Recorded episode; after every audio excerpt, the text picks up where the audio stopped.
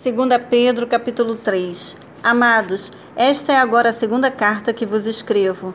Em ambas procuro despertar com estas recordações a vossa mente sincera, para que vos lembreis das palavras que anteriormente foram ditas pelos santos profetas, bem como do mandamento do Senhor e Salvador que os vossos apóstolos vos ensinaram. Antes de tudo, considerai atentamente que nos últimos dias surgirão escarnecedores anunciando suas zombarias e seguindo suas próprias paixões. Eles proclamarão: O que aconteceu com a promessa da sua vinda?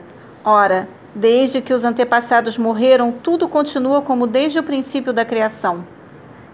No entanto, deliberadamente eles não reconhecem que desde a antiguidade, por intermédio da palavra de Deus, foram criados os céus e a terra, e esta foi formada da água e por meio da água.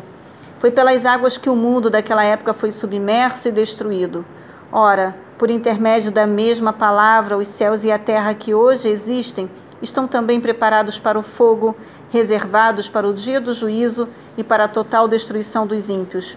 Contudo, amados, há um princípio que não deveis esquecer: que para o Senhor um dia é como mil anos, e mil anos como um dia.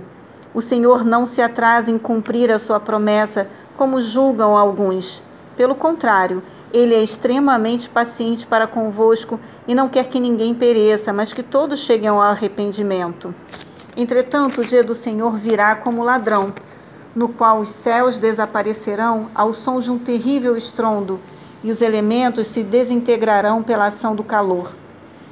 A terra e toda a obra nela existente serão expostas ao fogo. Ora, se tudo o que existe será assim aniquilado, que espécie de pessoas é necessário que sejais? Pessoas que vivem em santidade e piedade, aguardando o dia do Senhor e apressando a sua vinda. Naquele dia, os céus se dissolverão pelo fogo e todos os elementos ardendo se dissiparão com o calor. Todavia, confiados em Sua promessa, esperamos novos céus e nova terra, onde habita a justiça. Por isso, amados, enquanto aguardais estes eventos, esforçai-vos para que sejais encontrados por ele em plena paz, sem mácula e livres de culpas diante dele. Considerai que a longanimidade do nosso Senhor é uma oportunidade para que possais receber a salvação, assim como o nosso amado irmão Paulo também vos escreveu, de acordo com a sabedoria que Deus lhe concedeu. Ele escreve do mesmo modo em todas as suas epístolas, discorrendo nelas sobre esses assuntos, nas quais existem trechos difíceis de entender, os quais são distorcidos pelos ignorantes e insensatos, como fazem também com as demais escrituras para a própria destruição deles.